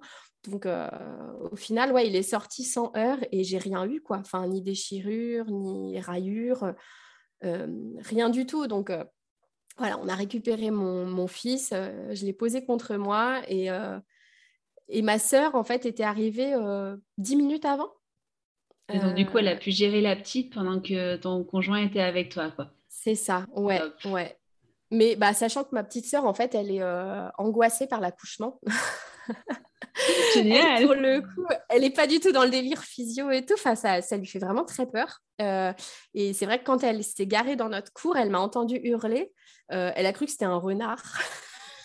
Parce qu'elle était mentalement ah pas du tout Ah oui, elle n'était pas, pas là-dedans, hein, effectivement. Non, non, non, du tout. Et c'est vrai que quand, euh, quand elle est arrivée, que mon conjoint l'a accueillie en disant bah, T'as déjà assisté à une naissance? Non Bah, c'est bon, c'est aujourd'hui elle a complètement flippé. Enfin, vraiment, euh, elle n'était pas bien. Donc, elle est restée dix minutes avec ma fille dans le salon, mais vraiment, elle balisait un peu toutes les deux. Euh, et, quand euh, mon conjoint est venu les chercher en disant, bah, c'est bon, il est né, et qu'elles nous ont rejoints dans la salle de bain, euh, ma petite fille, tout de suite, elle a dit Ah, bah, c'est Maurice C'est son, son prénom, c'est mon petit frère. Donc, elle a tout de suite capté qu'il était né. Et ma sœur était en larmes, en train de me dire Mais faut pas me faire ça, c'est horrible. J'ai eu trop peur. Mais en fait, elle était, elle était, elle était hyper heureuse. Et, et c'est vrai qu'une naissance comme ça, tu vois, on était tous les, tous ensemble, ma sœur qui préparait ma fille, moi qui suis allée me coucher dans mon lit tranquille, à donner la première tétée parce qu'il a pris le sein tout de suite, mon conjoint qui se chargeait bah, de vider la baignoire, de m'apporter des serviettes, d'appeler les pompiers, etc. Donc ça, c'était incroyable. Mais génial, ouais. Et la rencontre du coup de ta fille tout de suite avec son petit frère, ça doit être incroyable. ouais. cette rencontre, ben, juste à la seconde, quoi. C'est carrément. Mais c'est quelque chose qui me faisait rêver. Je m'étais dit, le jour mm. où je fais un AAD, tu vois, clairement, euh, euh, je voulais que les enfants qui ont envie d'assister, parce qu'après, ils peuvent aussi ne pas du tout mm. vouloir, mais euh, tu vois, les, typiquement, hein, les vidéos et les photos d'Instagram où tu vois les mamans dans leur piscine et les enfants un petit peu plus âgés à côté qui leur font des bisous, des câlins, je dis, oh, je veux ça, c'est trop mignon, je veux ça. Euh, et, ouais, non, c'était chouette parce que hum, je me dis, je sais pas, c'est une, belle façon de lui transmettre euh, pas la peur de l'accouchement, mais la, beauté du moment, quoi, que c'est naturel et que, c'est un moment euh, important à vivre en famille. Et, je sais pas, c'est une façon saine pour moi de l'introduire à la chose, on va dire, plutôt que de lui raconter à 8 ans comment on fait les bébés et comment les mamans accouchent. Bah, je me disais, bah, elle a déjà vu ce que c'était et elle a vu que c'était un beau moment, quoi. Et ta petite sœur, ça l'a rassurée sur les accouchements ou elle est toujours flippée euh, Un peu mitigée. Bon, clairement, elle m'a dit, hein, le jour où elle tombe enceinte, euh, je serai cette doula. mais euh, mais non, enfin, je, ne suis pas sûre hein, qu'elle soit prête pour un, un projet physio, etc. Mais après, je je me dis au moins c'est concret et enfin ça enlève beaucoup de peur en fait. on, est tellement dans une société où depuis petite on, nous rappelle que euh, qu'on va avoir extrêmement mal pendant l'accouchement, que, que, c'est dur, mais qu'on oublie. c'est un peu triste. Euh, là, au moins, elle a vu que c'était pas un moment euh, douloureux pour moi et que j'avais aucune envie d'oublier, quoi, tellement c'était génial. Donc, Bon, ça fait un contre-pied. Je dis pas qu'elle est complètement convertie, mais au moins, je me dis, euh, j'ai pu offrir une autre vision. Quoi. Bah ouais. Non, mais c'est sûr. Et puis, c'est incroyable, quoi. De, euh, Alors que c'était ton envie, mais que tu n'osais pas y aller, et que finalement, bah, c'est ce qui s'est fait. Euh, mmh. bah, juste, puis juste vous, quoi. C'est ça, ça, bah montre la force incroyable, et puis, puis ça, ça, ça devait être magique, quoi. Ça fait rêver, en tout cas. Moi, ça me fait rêver. bah, c'est, euh, tu vois, au final, j'étais partie dans l'optique de ah, si on me laisse pas faire ce que je veux, je ferai un nana, etc. Bon, bah, au final, c'est vrai que j'ai, eu un accouchement non assisté. Donc, pour un troisième, je, moi, je préférerais quand même faire avec une, sage-femme euh, mmh. à AD parce que, bon, parce que déjà, ne serait-ce que pour le postpartum, ça offre un, confort parce que là, il a fallu faire venir les pompiers et ça aussi, ça a été euh, tout un cirque. Mais, mais ouais, non, c'est vrai qu'accoucher chez soi, c'est incomparable. C'est vrai que si j'ai d'autres grossesses physio, euh, on ne me reverra pas en maternité. Non, c'est pas, pas pour moi. Il y, a, y, a, des femmes que ça rassure, mais moi, clairement, c'est plus anxiogène euh, qu'autre chose. Donc, euh.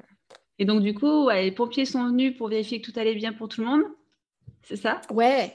Oui, bah, en fait, mon conjoint a appelé les pompiers et en fait, dans, dans, le village où on habite, on a une caserne de pompiers, mais c'est des pompiers volontaires. Donc, euh, très peu d'heures de formation sur, euh, sur les accouchements. Et sur les trois pompiers qui sont arrivés, il n'y en a qu'un seul qui était papa. Donc, en fait, sur les trois, il n'y en avait qu'un seul qui avait déjà assisté à un accouchement. Et puis, bah, c'était en structure, quoi. C'était en maternité. Le, le, gars était juste sur le tabouret à côté de sa femme. Donc, euh, franchement, heureusement qu'on a été bien renseignés avec mon conjoint parce qu'ils étaient adorables. Mais ça aurait pu pas très bien se passer parce que ils ont voulu. Euh, moi, j'avais discuté avec ma sage-femme avant euh, et je savais que euh, dans le protocole, ils étaient obligés de te demander de clamper le cordon pour le trajet. Par contre, tu pouvais. Il fallait attendre la maternité pour faire ta délivrance de placenta. et ça tombe bien parce que moi, je voulais garder le cordon le plus longtemps possible. Euh, pour que mon bébé bénéficie de, tout le retour de de cordon. Et du coup, euh, on a attendu un peu avant d'appeler les pompiers. Euh, pour, justement attendre que le cordon soit, soit un peu blanc. Et, quand les pompiers sont arrivés, donc ils ont voulu clamper le cordon et le faire couper au papa, mais ils ont posé qu'un seul clamp et sur les deux.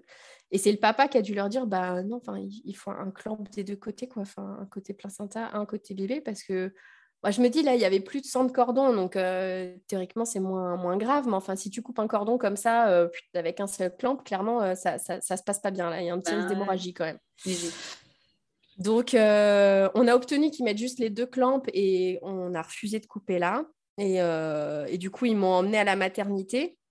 Donc, j'avais encore mon placenta à l'intérieur de moi, mon bébé sur moi. le trajet, bon, bah, 45 minutes en ambulance avec euh, le placenta qui veut sortir, mais euh, tu as tes contractions euh, aussi fortes que pendant l'accouchement, mais bon, tu es allongé, sanglé parce que c'est le transport. ça, c'était bien sympa.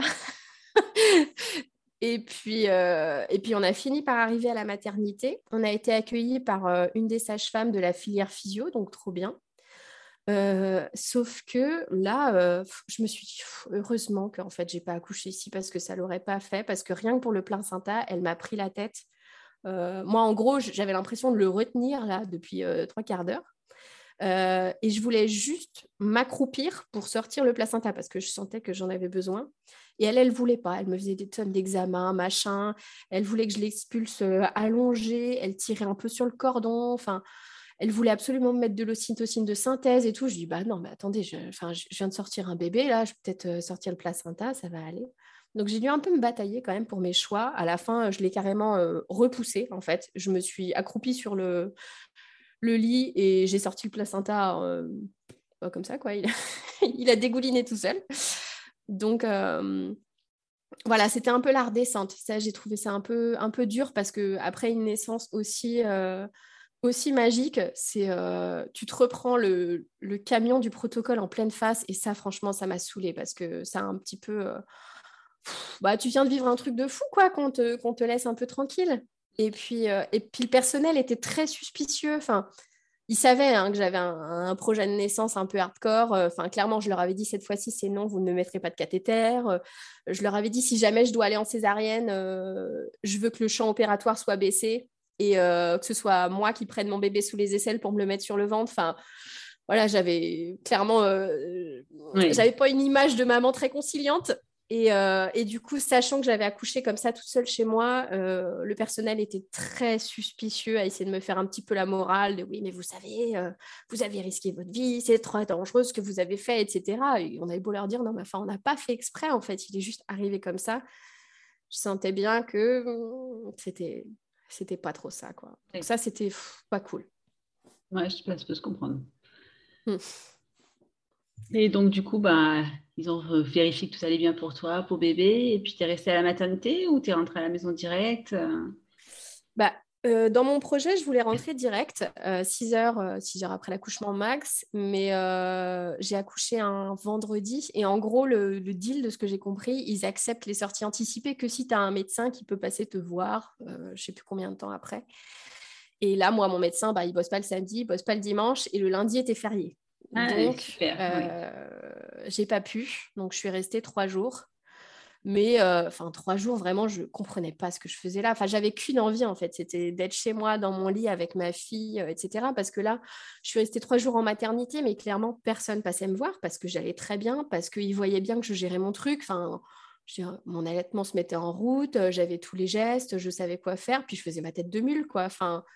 Clairement, il me disait non, il faut le reposer dans son berceau pour qu'il dorme, pas de cododo, le pot à pot, vous nous appelez avant de le faire, etc. Tu parles le soir à 21h après la dernière visite, je poussais mon lit contre le mur et j'installais mon bébé côté mur et, moi et on faisait du cododo comme ça. Et puis le matin, je remettais le lit avant qu'il revienne dans la chambre pour pas qu'il grille. Mais enfin, voilà, je me disais, mais oh, j'ai autre chose à foutre à J plus 2 là que de rouler un lit d'hôpital contre un mur, quoi. Euh, laissez-moi. Une question euh, peut-être bête, mais euh, c'était pas possible de rester à la maison, de ne pas appeler les pompiers et euh, juste faire venir une sage-femme ou un médecin vérifier que tout allait bien et rester tranquille, quoi. Ben, je, alors, je ne veux pas donner de fausses informations là-dessus parce que je suis un petit peu, moi-même, tu vois, je me pose des questions législativement mmh sur ce qui est important ou pas. La sage-femme, en tout cas qui me suit, m'avait dit ce serait bien quand même d'appeler les pompiers après. Et euh, effectivement, je pense que en fait, on peut te poser des soucis au niveau de la déclaration de naissance. parce mmh que théoriquement, la déclaration de naissance, il faut que ce soit fait par un médecin. Euh, et là, pour mon fils, bah, il n'y avait pas de médecin. Les trois pompiers sont venus seuls, ils ne sont pas passés récupérer un médecin au passage. Et du coup, la déclaration de naissance, elle a été signée par mon conjoint, qui a attesté être témoin de la naissance, que ça s'était passé à tel lieu, etc. Donc, euh, ce qui fait qu'on a pu mettre notre fils sur le livret de famille. Euh, de ce que j'ai compris d'autres témoignages, si tu fais un nana et qu'il n'y a aucun personnel médical impliqué à aucun moment, on peut te faire chier pour la déclaration de naissance. Enfin, il y a des familles qui ont réussi à inscrire leur enfant sur le livret de famille peut-être deux, trois, quatre mois après sa naissance. Ah oui. Euh, nous, on a de la chance d'habiter dans un petit village où clairement la mairie, elle s'en foutait. J'étais plutôt content de oh un bébé né dans notre ah c'est chouette. Euh, ah tu vois, on est au journal et tout. Bah non. Mais euh, clairement, au service euh, déclaration de la maternité, là où tu vas faire les papiers, euh, il nous avait dit bah, vous avez du bol parce que si vous étiez rennaise, si c'était arrivé en ville, ça ne serait pas passé. Là, c'est tribunal, etc., pour faire reconnaître que tu as bien donné naissance à ton enfant et que c'est le tien. Donc, euh, bien se renseigner avant, quoi. Là, je me dis, bon, ça a été, ça a été chiant pour nous, euh, tout le pataquès avec euh, la maternité, les pompiers, mais en même temps, on s'est évité ces mmh difficultés administratives. Mais bon, là, je pense que c'est la loi française qui est un petit peu en retard. qui... Clairement, il y, a un, y a un vice de forme, il y a quelque chose. Ouais, c'est un peu dingue, quoi. Ok. Donc, trois jours à la maternité. Et l'allaitement, ça s'est bien passé Ouais, ouais, ouais. Bah, j'avais déjà les gestes, bon, pareil, montée de lait de, fou, etc. Mais euh, passer ça, non, non, ça va. Et tu vois, il a 9 mois et je l'allaite encore. Euh. Super. Mais il fait passer nuit. Mais il fait passer nuit. Mais bon. Et, je m'en fiche. et du coup, tu as, repris, euh, as repris aussi vite qu'avec ta première ou tu n'as peut-être pas encore mm. repris d'ailleurs, je ne sais pas. Non, si, bah, si j'ai dû reprendre parce que mon conjoint, lui, s'est installé en paysan il y a deux ans. Donc, euh, clairement, il ne se dégage pas encore de salaire. Donc, on vit à quatre euh, sur mon salaire d'instit. Euh, donc, je n'avais pas le luxe, en fait, de prendre un congé parental ou, ou même un, trois quarts temps. Ce n'était pas envisageable financièrement. Mm-hmm. Donc, non, j'ai repris deux mois et demi après. Par contre, là, j'ai pas fait la même bêtise. C'est-à-dire que là, je me suis mise en arrêt en janvier. Tu vois, il avait 6-7 mois parce que je ressentais la même, la même fatigue, le lait qui commençait à devenir compliqué et tout. Et là, je me suis dit, OK, tu vas arrêter tout de suite parce que, en fait, si tu, ça, va se répéter. Le même scénario va se mmh. répéter. Tu vas, ton, ton allaitement va foirer. Toi, ton corps, euh, il va payer trop cher. Donc, euh, non, tu t'arrêtes. Euh, tu as, le confort euh, du boulot de, de CDI, tu as, l'arrêt maladie, ben voilà, t'en profites quoi. Donc, euh, non, je me suis fait mettre en arrêt euh, le temps de remonter la pente parce que ça, c'est dur, quoi, de, devoir euh, reprendre aussi tôt, clairement. Ah oui, deux mois et demi, ça fait. je, trouve ça, je, trouve ça, je trouve ça dingue que, mm. que ce soit si, si court. Bah, les, deux fois, j'avais hâte de reprendre. Hein. Tu vois, l'été juste avant, euh, je préparais ma classe, j'avais trop hâte de retrouver mes élèves, de faire la rentrée. J'étais vraiment, j'étais contente de reprendre. Mais je suis contente de reprendre parce qu'on n'a pas de relais familial euh, mm. et que du coup, c'est du maternage non-stop, sans relais. Et dans ces cas-là, ben, ouais, je comprends hein, que tu as envie de reprendre parce que tu as envie de voir du monde, tu as envie d'avoir des moments où tu peux aller aux toilettes seule, tu as envie de discuter avec des adultes. Et, mais du coup, c'est pas forcément reprendre pour les bonnes raisons. Quoi. Oui, bah oui, euh, le corps, il n'est pas en état, mais psychologiquement, toi, tu as besoin de, de prendre l'air. Et, mm-hmm. c'est vrai que si on avait une vraie politique euh, de congés parentaux, euh, enfin, papa et maman, euh, mais où tu peux voir du monde, où tu n'es pas juste isolé chez toi à materner H24 et a dû péter un câble, ben oui, là ah ça irait. Et puis j'imagine que d'autant plus, c'est d'autant plus vrai euh, dans des petits villages euh, où il n'y a pas, il a pas d'endroit, de, lieu de rencontre comme il peut y avoir dans les grandes villes, genre des mm. cafés parents-enfants. Bah c'est ça. Nous, on n'a pas, on n'a pas ça, les lieux euh, kids-friendly, euh, c'est la rivière. Hein. Euh, tu, tu, croises des parents au parc, mais c'est, c'est pas pareil. c'est... Ouais. Ouais, et puis... Tu, m'aurais dit, si, est-ce que tu veux un congé parental? Clairement, j'aurais dit non. Parce que, parce que je sentais que hmm. psychologiquement, ça ne suivrait pas. Ok. Bon, ben, c'est, c'est deux naissances très différentes, finalement.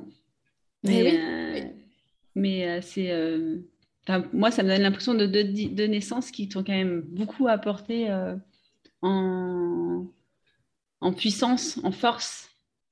Ah bah, c'est... Comment dire En deux ans et demi, je me connais... Enfin, j'ai appris à me connaître beaucoup mieux, à m'accepter beaucoup mieux que pendant les dix années qu'on précédait, en fait. Enfin, clairement, je... ça m'a donné la force de, de m'accepter moi, d'apprendre à me connaître, euh, de, de, m'écouter, d'arrêter de faire euh, ce qu'on me demandait de faire et, euh, de faire des choses parce qu'on les avait toujours faites comme ça, mais juste de me questionner de est-ce que c'est juste pour moi?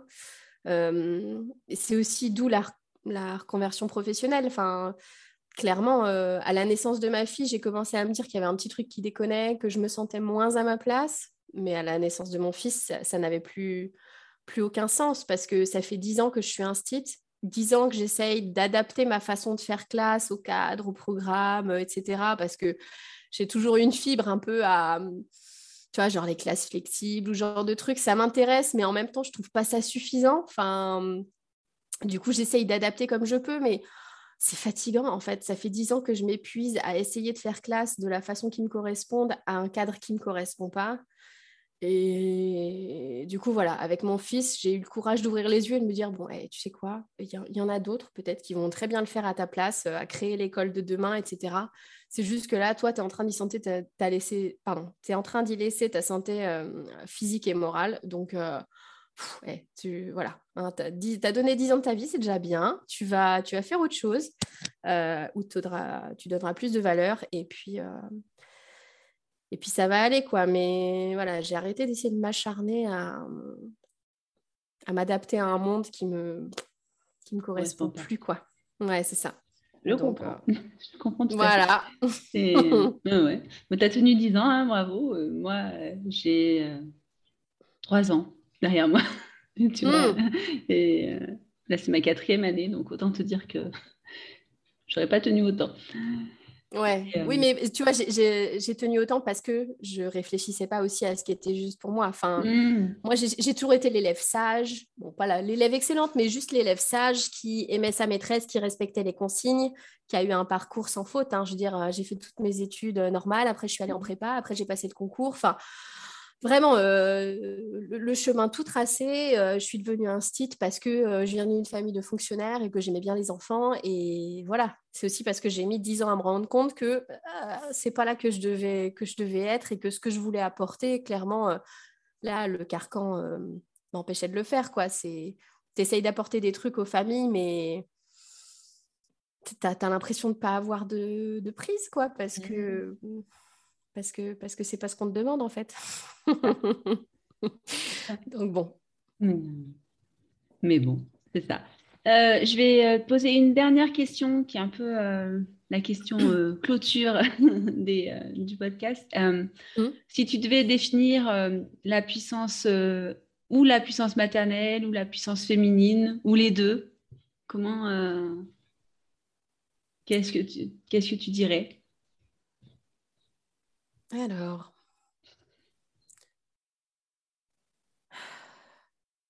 Bah. Elle n'est pas facile ta question. Ah hein. Mais euh, j'ai un peu envie de d'avoir ce, ce focus-là, euh, parce que comme tu l'as dit en début, des, des, podcasts sur la maternité, il en existe plein.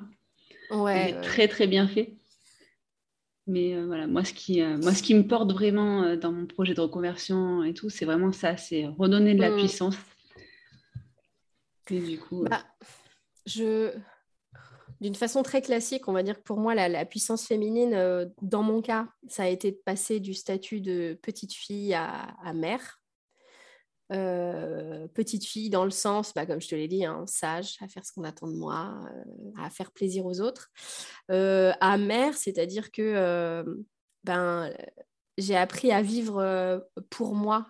En fait, ça m'a ça, m'a donné le, courage de, de réfléchir à ce que moi je souhaitais, à comment moi je fonctionnais, ce dont j'avais besoin, chose que je ne me posais pas du tout avant.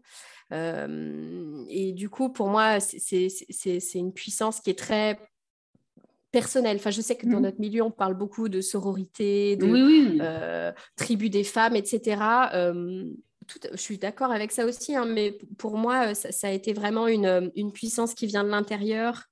Et, c'est oser grandir, quoi, me donner, me donner l'opportunité de, vivre pour moi plutôt qu'à travers et pour les autres. Et ça, si si j'avais pas eu mes enfants, je suis pas sûre que j'aurais eu le déclic, ou du moins pas, pas aussitôt, parce que j'ai été conditionnée depuis trop longtemps, moi. Et comme euh, beaucoup de petites filles, euh, je pense, de nos générations, euh, années 90, années 80-90, je pense qu'on est beaucoup à avoir été conditionnés à être la petite fille sage qui fait bien, qui va bien sur la route qu'on lui a tracée et qui se pose pas trop mm. de questions. Je pense Discrète, ouais. C'est ça. pas trop de bruit, tout ça. C'est ça, qui, voilà, qui rentre bien dans la case qu'on lui a, qu'on lui a dessinée au, début, au début de sa vie et qui pousse pas trop les murs. Quoi. Mm, je pense que je pense qu'avant, effectivement, la sororité pour moi c'est quelque chose d'hyper important, mais euh, mais c'est aussi hyper, c'est aussi très important d'arriver à, à, se construire soi-même et à se connaître soi-même. Et des fois, euh, avant de passer à autre chose, il faut déjà passer par là. Bah, c'est clair. Non, et puis se rendre compte que c'est pas parce que tu oses prendre ta place que tu vas manger celle des autres. Quoi. Enfin, moi, j'avais vraiment cette peur de euh, Ouais, mais bon, si j'en fais qu'à ma tête, si j'écoute mes désirs, les autres, ils auront moins de place. c'est pas sympa pour eux. Ben non, en fait, c'est juste, c'est de la place intérieure que tu prends. Donc après, et puis je me dis, c'est quand même plus sympa de, côtoyer quelqu'un qui, qui, qui, est à l'aise dans ses baskets et qui se connaît bien plutôt que quelqu'un qui te fait plaisir pour te faire plaisir alors qu'en fait, il n'en a pas du tout envie. Quoi. Donc voilà, c'est oser prendre cette place-là sans avoir peur de déranger l'ordre du monde. Euh, tout va bien, tout va bien. Le monde est bien, bien solidement euh, attaché, il n'y a pas de souci, hein, euh, pas de risque. bon, ben, merci en tout cas. C'était un, joli moment. Merci. enfin, en tout cas, voilà, un joli parcours dans la maternité. Je te souhaite une, une bonne journée et puis je te dis à bientôt. Ouais, merci. Euh, hâte, d'écouter ton podcast. Merci d'avoir écouté cet épisode.